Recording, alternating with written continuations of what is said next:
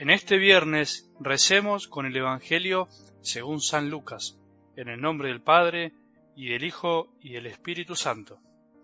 Jesús recorría las ciudades y los pueblos, predicando y anunciando la buena noticia del reino de Dios. Lo acompañaban los doce, y también algunas mujeres que habían sido curadas de malos espíritus y enfermedades. María, llamada Magdalena, de la que habían salido siete demonios, Juana, esposa de Cusa, intendente de Herodes, Susana y muchas otras que los ayudaban con sus bienes. Palabra del Señor.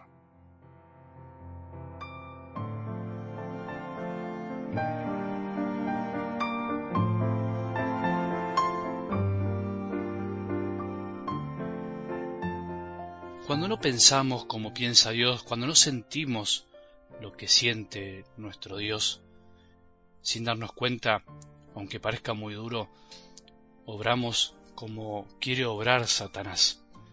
No porque lo hagamos directamente, sino porque inconscientemente no tomamos el camino de la voluntad de Dios. Eso le pasó a Pedro. ¿Te acordás en el Evangelio del domingo? Finalmente fue reprendido porque sus pensamientos no eran los de Dios y Jesús le dijo, ve detrás de mí, Satanás. No hace falta estar poseído por un espíritu para no obrar como quiere que obremos Dios. En definitiva, nuestra santidad es hacer la voluntad de Dios. Nos vamos santificando cuando cada día nos preguntamos, esto que estoy haciendo, esto que estoy pensando, esto que estoy sintiendo, ¿es lo que siente y piensa Dios? Por eso, pidámosle mucho al Señor que nos ayude a que nuestros pensamientos siempre sean los de Él, a que no nos opongamos nunca a su voluntad. Él siempre quiere lo mejor para nosotros, y por supuesto entre lo bueno y lo malo tenemos que elegir lo bueno, pero entre muchas cosas buenas siempre tenemos que elegir lo mejor. Esa es la voluntad de Dios. Hay un salmo que quería que compartamos en este día que dice así, tus preceptos son para mí canciones mientras vivo en el destierro. Por eso nos animamos a preguntarnos, ¿son para nosotros los preceptos, las palabras de Dios como canciones? Porque te habrás dado cuenta que las canciones en nuestra vida tienen como esa capacidad de transportarnos a lugares, situaciones, a esos momentos, vivencias que nunca olvidaremos porque nos marcaron. Cuando algo fue importante para nosotros en la vida, no lo olvidamos jamás, y cuando una canción nos marca es porque pasó algo junto con ella, o sea, las canciones se vinculan a una vivencia que nos marcó en la vida.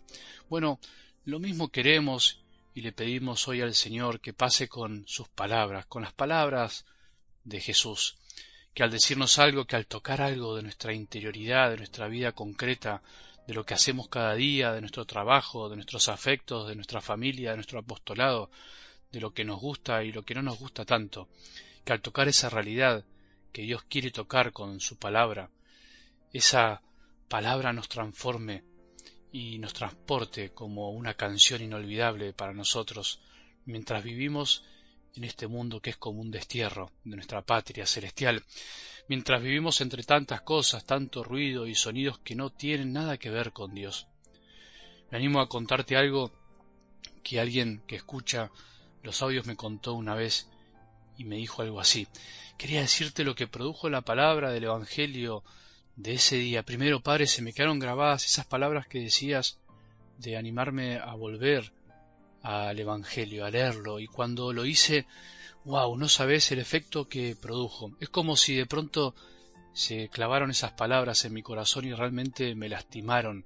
Me detuve ahí, en eso que no hubiese pensado jamás, en ese detalle, y fue como una espada de dos filos. Dios se reveló ante mí en su palabra, y ahora por fin entiendo por qué él es la palabra. Entiendo por qué no nos dejó solos. Se quedó en los evangelios, en la Eucaristía. Padre, está vivo, me decía esta persona. Está con nosotros de manera presente y real. Una maravilla. No me olvido más. ¿Se necesita agregar algo? Bueno, hoy escuchamos en algo del Evangelio a un Jesús movedizo, un Jesús que no se queda quieto, que va de acá para allá, recorre pueblos y ciudades. Hay algo muy claro en la escena de hoy y en todo el Evangelio. Cuando Jesús empezó a evangelizar, se decidió a salir se lo tomó muy en serio, no se detuvo, no se quedó quieto, fue en busca de las personas, las fue a buscar en sus dolores, en sus necesidades, en sus enfermedades, fue a donde estaban los necesitados. No se quedó detrás de un escritorio esperando que la gente llegue. Él no fue un vago a la espera de los demás hasta que la gente se le ocurriera acercarse a él. ¿Cuánto nos enseña esto de hoy a todos, a toda la iglesia, desde el Papa, a los obispos, sacerdotes, hasta todo el pueblo de Dios? Otra cosa es que Jesús claramente no va solo, podría haberlo hecho, pero no quiso hacerlo así.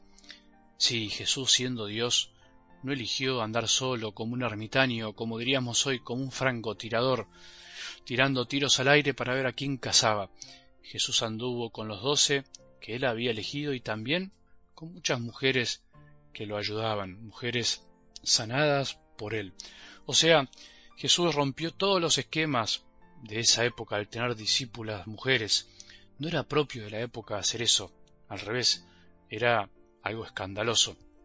Ya sabemos que Jesús eligió a los doce, que serán los primeros sacerdotes, los elegidos para celebrar después los sacramentos, para guiar a las futuras comunidades. Pero ¿y las mujeres?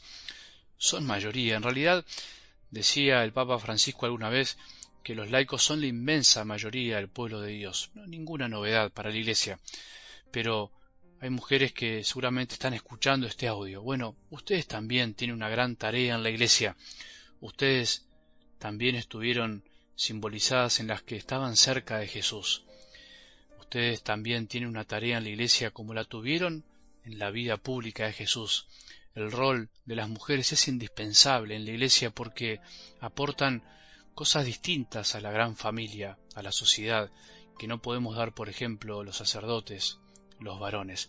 Imagino a las mujeres amigas de Jesús aportando infinidad de detalles, además de sus bienes, como dice el Evangelio, que aunque no están escritas, seguramente fueron así. Decía el Papa Francisco también que de hecho una mujer, María, es más importante que los apóstoles, que los mismos obispos. Así que esto es para pensar, no para contraponer ni para desunir, sino para unir, para sumar, para crear más entre tantos miembros de nuestra familia, la Iglesia. Y en esta escena entonces podemos contemplar el comienzo de lo que será, es y debe ser la Iglesia. Una familia formada por hombres y mujeres con diferentes funciones, pero iguales en dignidad, siguiendo a nuestro Maestro. Y como seguimos a Jesús, no podemos estar quietos. Si nos quedamos quietos, si esperamos a la gente, nos vamos a cansar de vernos las caras, nos aburriremos de nosotros mismos. Si en nuestra parroquia, en nuestro grupo de oración, nuestro movimiento, nos quedamos encerrados, no salimos a buscar a las personas que están destrozadas por la vida, ¿de qué tipo de iglesia estamos hablando? Nos vamos a enfermar de egocentrismo, de mirarnos el ombligo. Hay que salir, ser movedizos. No puede haber una comunidad cristiana que no salga, que se quede quieta, que no busque evangelizar con su vida y con las palabras. Que tengamos un buen día y que la bendición de Dios, que es Padre misericordioso, Hijo y Espíritu Santo, descienda sobre nuestros corazones y permanezca para siempre.